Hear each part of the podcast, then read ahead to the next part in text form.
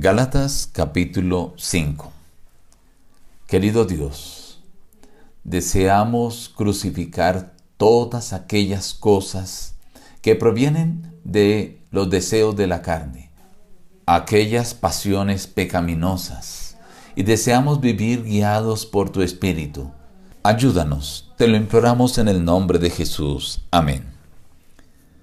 Reciban un fraternal abrazo de su amigo el pastor Juan Emerson Hernández y la invitación a abrir su Biblia para meditar juntos en la parte del capítulo 5. Estad pues firmes en la libertad con que Cristo nos hizo libres. Y no estéis otra vez sujetos al yugo de la esclavitud. Si os circuncidáis, de nada os aprovechará Cristo. De Cristo os desligasteis, los que por la ley os justificáis de la gracia habéis caído. Porque en Cristo Jesús ni la circuncisión vale algo ni la incircuncisión, sino la fe que obra por el amor. Vosotros corríais bien. ¿Quién os estorbó para no obedecer a la verdad? Esta persuasión no procede de aquel que os llama, pero el que os perturba llevará la sentencia quien quiera que sea. Vosotros, hermanos, a libertad fuisteis llamados, solamente que no uséis la libertad como ocasión para la carne, sino servíos por amor los unos a los otros, porque toda la ley en esta sola palabra se cumple. Amarás a tu prójimo como a ti mismo. Pero si os mordéis y os coméis unos a otros, mirad que también no os destruyáis los unos a los otros. Porque el deseo de la carne es contra el espíritu, y el del Espíritu es contra la carne, y estos se oponen entre sí para que no hagáis lo que quisierais. Pero si sois guiados por el Espíritu, no estáis bajo la ley. Manifiestas son las obras de la carne, que son adulterio, fornicación, inmundicia, lujuria, idolatría, hechicerías, enemistades, pleitos, celos, iras, contiendas, divisiones, herejías, envidias, homicidios, borracheras, orgías y cosas semejantes a estas. Y en cuanto a esto, os advierto, los que practican tales cosas no heredarán el reino de Dios. Pero el fruto del Espíritu es amor, gozo, paz, paciencia, benignidad, bondad, fe, mansedumbre, templanza. Contra tales cosas no hay ley. Pero los que son de Cristo han crucificado la carne con sus pasiones y deseos. Si vivimos por el Espíritu, andemos también por el Espíritu. No busquemos la vanagloria, irritándonos unos a otros, envidiándonos los unos a los otros. El apóstol Pablo resume lo que ha venido exponiendo en el capítulo 3 y 4. La justificación es por la fe dice el apóstol, si os circuncidáis, estáis volviendo a la esclavitud, pero Cristo nos hizo libres.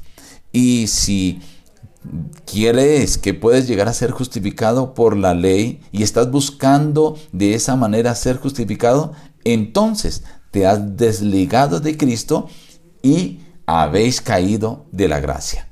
El apóstol recalca, ni la circuncisión ni la incircuncisión vale algo para Cristo. Lo que vale ante Él es la fe que obra por el amor. Nuevamente vuelve a resaltar que es a través de la fe que logramos la justificación. Él reconoce que pueden haber personas que han estado desviando y perturbando a los hermanos de Galacia. Él les dice, el que los perturba llevará la sentencia quien quiera que sea. Les recuerda, mire, vosotros hermanos habéis sido llamados para estar libres. No use esa libertad para confundirla con el libertinaje. No, una cosa es libertad, otra cosa diferente es el libertinaje. Pero si estáis en guerra, destruyéndose los unos a los otros, él dice, comiéndose, mordiéndose los unos a los otros, entonces no estáis cumpliendo la ley, de nada les sirve la circuncisión. Ahora él presenta un antagonismo, dice, el espíritu y la carne se oponen entre sí. El que vive de acuerdo a los deseos de la carne está contra el espíritu. Y, los, el que anda de acuerdo al Espíritu, no va a estar en los deseos de la carne. Y él hace una lista, cuáles son las obras de la carne. Y empieza a mostrar el adulterio, la fornicación, la inmundicia, la lujuria, idolatrías, hechicerías, enemistades, pleitos, celos, iras, contiendas, divisiones, herejías, envidias, homicidios, borracheras, orgías y cosas semejantes a estas. Y el apóstol dice, yo les advierto, el que practica estas cosas no heredará el reino de los cielos. Ahora, cuando el apóstol dice el que practica, no está refiriendo que si alguna persona en algún momento cometió alguno de estos errores, sino el que lo comete, continúa en el mismo error, lo sigue cometiendo y se complace en seguir cometiendo estos pecados. Esta persona finalmente será desechada del reino de Dios. Pero si una persona los come alguna vez, reconoce, se arrepiente, obviamente que tendrá el perdón.